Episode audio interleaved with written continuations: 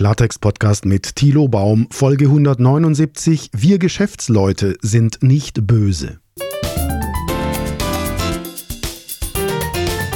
Jetzt am Samstag habe ich ein Seminar in Berlin. Es geht um Klartext in der politischen Kommunikation. Es geht also darum, wie wir politische Anliegen, politische Botschaften so formulieren, dass sie bei Wählerinnen und Wählern ankommen. Es geht um Anträge, um Gesetzesanträge, es geht um Berichte, es geht um Vorlagen, es geht insgesamt auch um öffentliche Kommunikation, um Pressearbeit.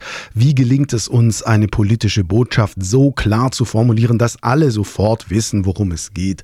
Und worin genau die Forderung besteht. Diese Seminare mache ich sehr gerne und ich denke, es hat auch Sinn, diese Seminare zu geben.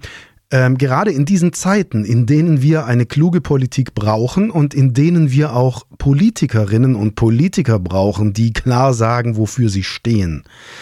Ja, und jetzt höre ich gestern in den Nachrichten, für Freitag ist Streik im Nahverkehr angesagt. Streik. vor allem in Nordrhein-Westfalen. Wo wohne ich in Nordrhein-Westfalen? Also ich will hier raus aus diesem Bundesland und dann heißt es auch noch, Fridays for Future demonstriert auch. Wir haben also Arbeitnehmervertreter, die sagen, die Bediensteten in Bus und Bahn sollen mehr Geld verdienen und wir haben Menschen, die sagen, wir sollten den Planeten retten. Beides Anliegen, die ich theoretisch sofort unterschreiben kann. Ich möchte, dass Menschen gut leben, gut verdienen und ich möchte den Planeten retten. Ursprünglich hatte ich zwei Bahntickets, einmal hin, einmal zurück und ich wäre fast klimaneutral gefahren. Also fast klimaneutral, weil man ja dann doch mit dem Auto und so weiter ein Stückchen zum Bahnhof und so weiter. Ja, also ich wäre fast klimaneutral gefahren. Und das mache ich auch meistens. Für die allermeisten Langstrecken nehme ich die Bahn. Wenn es nicht wirklich völlig verkorkste Reisen sind oder irgendwas Kompliziertes hintereinander. Also was hatte ich letztens? An einem Tag hatte ich online Online-Seminar bei mir im Studio, dann musste ich abends los. Nächster Tag irgendwo auf dem Land im Allgäu. Ein Seminar den ganzen Tag und dann von dort nach Oberösterreich und dort auch irgendwo auf dem Land ein Ganztagesseminar. Da nehme ich dann das Auto. Aber wenn es nicht solche verkorksten Reisen sind, vor allem so einfache Hin- und Zurückreisen, nach Hamburg und zurück, nach Berlin und zurück, nach Leipzig und zurück, dann nehme ich natürlich die Bahn. Vor einigen Jahren hatte ich dazu mal die Bahncard 100 erster Klasse. Das war toll, das war wunderbar. Einfach einsteigen, losfahren, erste Klasse, super Service, ganz wunderbar. Dann kam Corona, da war diese Bahncard 100 erster Klasse nicht mehr unbedingt so wichtig. Und jetzt, seit Februar 2023, haben wir im ICE keine Maskenpflicht mehr. Und jetzt habe ich wieder die Bahncard 50 erster Klasse. Also immer immerhin Bahncard 50, was mich dann auch immer wieder motiviert zu sagen, okay, dann geh auf bahn.de und buch dir dein Ticket. Denk gar nicht erst drüber nach, das Auto zu nehmen, sondern schau gleich nach einem Bahnticket. Und ich liebe das Bahnfahren. Ja, vor allem, weil man da oder weil ich da richtig was wegschaffen kann. Ich nehme mir immer einen Tischplatz im Ruheabteil und das am besten irgendwie am Gang, sodass man schnell rausspringen kann und dann wird da gearbeitet. Dann habe ich da meinen Rechner oder meine Sachen zum Schreiben und wenn man dann auf so einer drei, vier, fünfstündigen Zugfahrt unterwegs ist und ankommt, stellt man fest, wow, du hast richtig was erledigt. Das geht natürlich im Auto nicht, das weiß ich auch. Und das ist eben einer der Hauptgründe, auch Bahn zu fahren. Da kann man dann nämlich schön kreativ sein. Ich weiß, natürlich gibt es bei der Bahn auch immer wieder was zu meckern. Erfahrungsgemäß ist bei jeder zweiten Reise irgendwie der Wurm drin. Irgendwas ist immer. Und für den Standard, dass das Bordbistro mal wieder ausfällt, habe ich jetzt eben mein eigenes Wasser dabei. Und das Essen nehme ich auch von zu Hause mit. Ich habe nichts gegen das Essen im Bordbistro, aber dadurch, dass die Gefahr besteht, dass es zu hat, dieses Bordbistro-Restaurant, dann gehe ich da eben von vornherein nicht hin. Also für alle, die bei der Bahn arbeiten, alleine die Eventualität, alleine die Fehlerquote beim Bordrestaurant, dass es ausfallen könnte, bewirkt, dass die Leute es sowieso nicht mehr einplanen. So denken wir, das ist ganz normaler, gesunder Menschenverstand. Vorhin habe ich ein wenig mit meinem Auftraggeber hin und her getextet und ihm geschrieben, dass ich möglicherweise am Freitag hier nicht richtig rauskomme aus Nordrhein-Westfalen.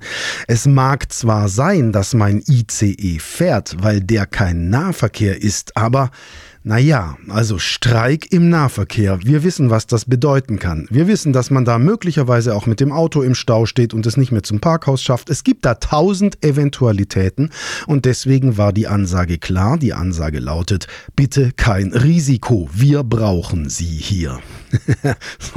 und das ist ganz einfach gedacht.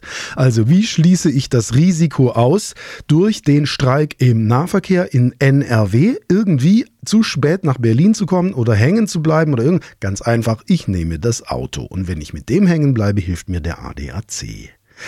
Jetzt habe ich also meine Bahntickets storniert und fahre mit dem Auto. Ich puste also CO2 raus und ich habe im Auto während der Fahrt keine Chance zu arbeiten, so ohne Chauffeur. Noch bin ich ja selbst Fahrer. Und wissen Sie, was ich sagen möchte? Es ist ja nicht so, dass wir Geschäftsleute alle böse wären und die Erde vernichten wollten. Es ist auch nicht so, dass wir Geschäftsleute sagen, die Mitarbeiter in Bus und Bahn sollen bitte möglichst wenig Kohle verdienen. Nein, das Einzige, was wir wollen, ist, wir wollen arbeiten. Wir wollen, dass man uns in Ruhe arbeiten lässt. Wir wollen, dass uns alle aus dem Weg gehen, die uns dabei stören, Umsatz zu machen, also Werte zu schaffen und davon Steuern abzuführen. Damit dieses Land seine Investitionen in den Umweltschutz und in den Klimaschutz erhöhen kann, müssen wir arbeiten. Und ich muss Ihnen ehrlich sagen, sagen, ich habe überhaupt kein Verständnis für Menschen, die jetzt in dieser aktuellen politischen Lage uns Knüppel zwischen die Beine werfen und dafür sorgen, dass wir Schwierigkeiten bei der Wertschöpfung haben. Unter erschwerten Bedingungen würde ich das Ganze sogar Sabotage nennen. Und nochmal, Geschäftsleute wollen auch nicht, dass die Leute im Nahverkehr schlecht bezahlt werden. Das heißt aber nicht, dass wir Geschäftsleute nicht gegen Streiks sein dürften. Das war jetzt eine dreifache Verneinung. Ich werde es auflösen. Das heißt aber, dass wir durchaus gegen Streiks sein dürfen. Indem wir sagen, ja, wir wollen, dass ihr besser bezahlt werdet, sind wir nicht automatisch für das Mittel Streik. Ein kleiner Ausflug in die Aussagenlogik. Erstens, die Arbeitnehmervertreter sagen, wir wollen mehr Geld, also streiken wir. Zweitens, Betroffene wie ich sagen, halte ich nicht für logisch. Drittens, Arbeitnehmervertreter sagen, nur wenn wir streiken, haben wir die Chance auf Verhandlungen und auf ein besseres Ergebnis. Dann sagen Betroffene wie ich, das mag sein, dennoch bin ich dagegen, dass ihr streikt. Ihr haltet die Gesellschaft auf. Wir sollten gerade jetzt nicht auf die Bremse treten in so einer Situation. Corona gerade vorbei, die Wirtschaft erholt sich langsam und jetzt wissen wir nicht, was der Kriegstreiber in Moskau mit Europa anstellen wird. Und wir müssen dadurch, dass wir plötzlich sehen, wie der Mann sich benimmt, Unmengen von Geld in die Rüstung stecken, um eventuell unsere westliche Welt zu verteidigen. Und in einer solchen Lage sollten wir bitte Werte schaffen und niemanden daran hindern, dies zu tun. Fünftens, die Arbeitnehmervertreter sagen, ah, du willst nicht, dass wir mehr Geld verdienen. Sechstens, Betroffene wie ich sagen, das habe ich nicht gesagt. Ich habe nur gesagt, dass ich euren Streik nicht gut finde. Und ich finde ihn auch falsch in der aktuellen Lage dieses Landes. Es geht um Logik.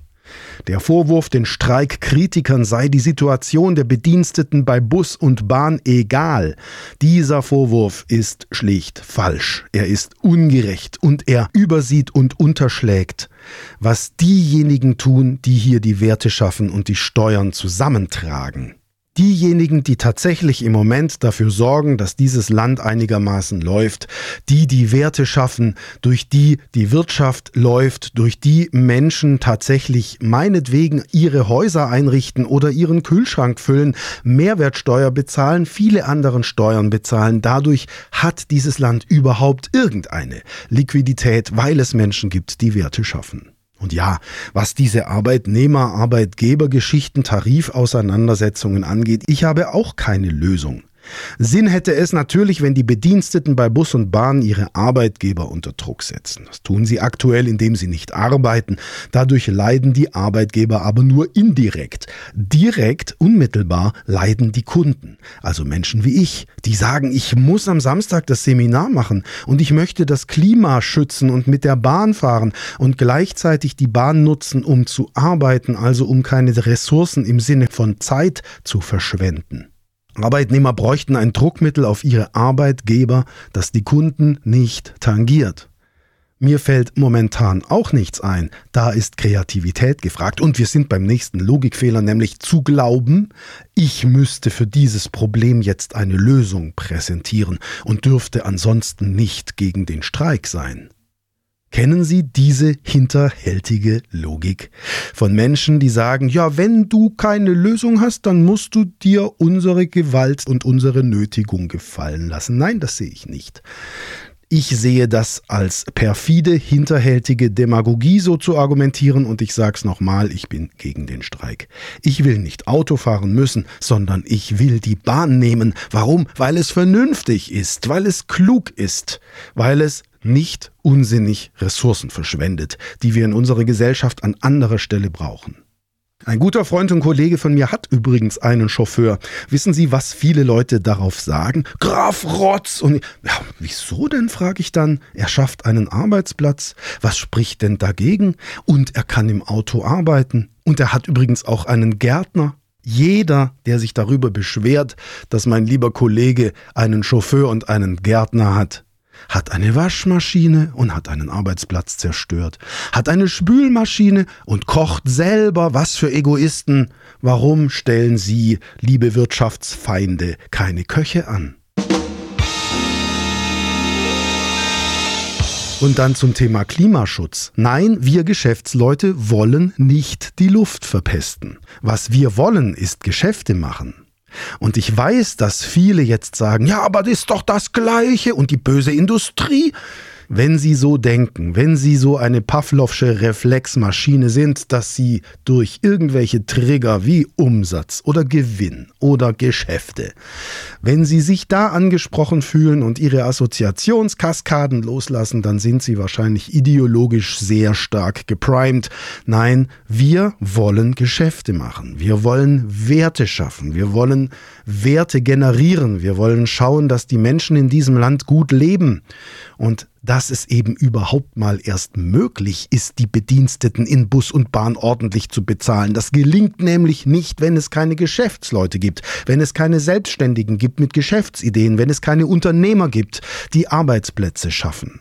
Aber es kommt bei vielen eben der Pavlovsche Reflex. Ah, sag ich's doch, dir geht Profit über alles. Und da möchte ich ganz kurz nur an den verstorbenen Götz Werner erinnern, den Gründer der Dro Drogeriemarktkette DM, der einmal gesagt hat, der Gewinn ist nicht das Ziel des Unternehmens. Der Gewinn ist die Bedingung.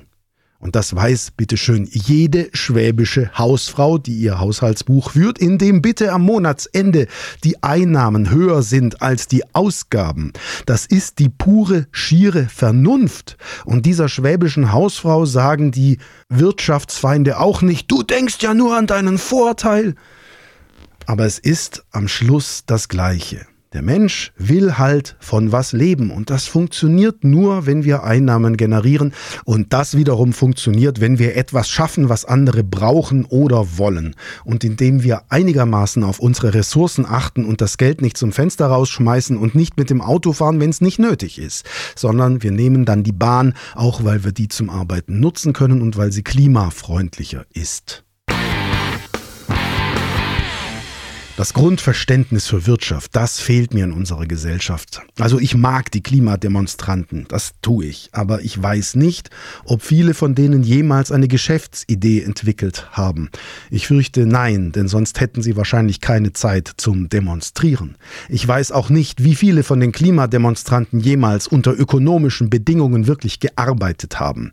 Immerhin kommen sie mit ihren Botschaften in die Hauptnachrichten, erreichen also eines ihrer Hauptziele.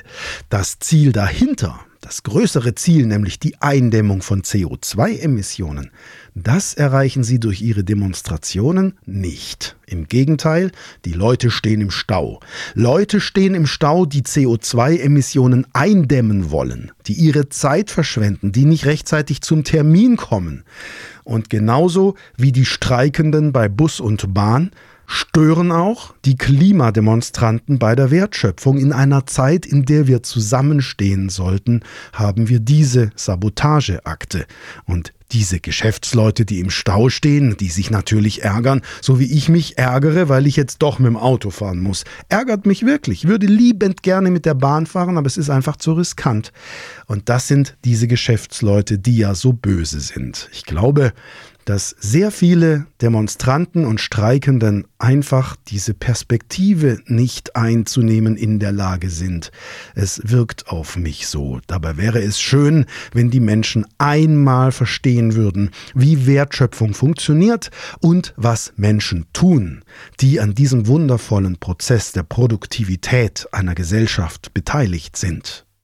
Und es heißt dann ja so oft und so gern, wir sollten nachhaltig und ganzheitlich denken. Und genau das wünsche ich mir von den Streikenden und von den Klimaaktivisten. Bei allem Verständnis für ihre Anliegen, die ich selbst auch teile. Beide Gruppen sollten den Aspekt Wirtschaft wirklich mehr berücksichtigen. Nur weil ihr nicht seht, was wir machen, wie wir Werte schaffen, heißt das nicht, dass wir es nicht tun. Vielen Dank fürs Zuhören. Bis bald.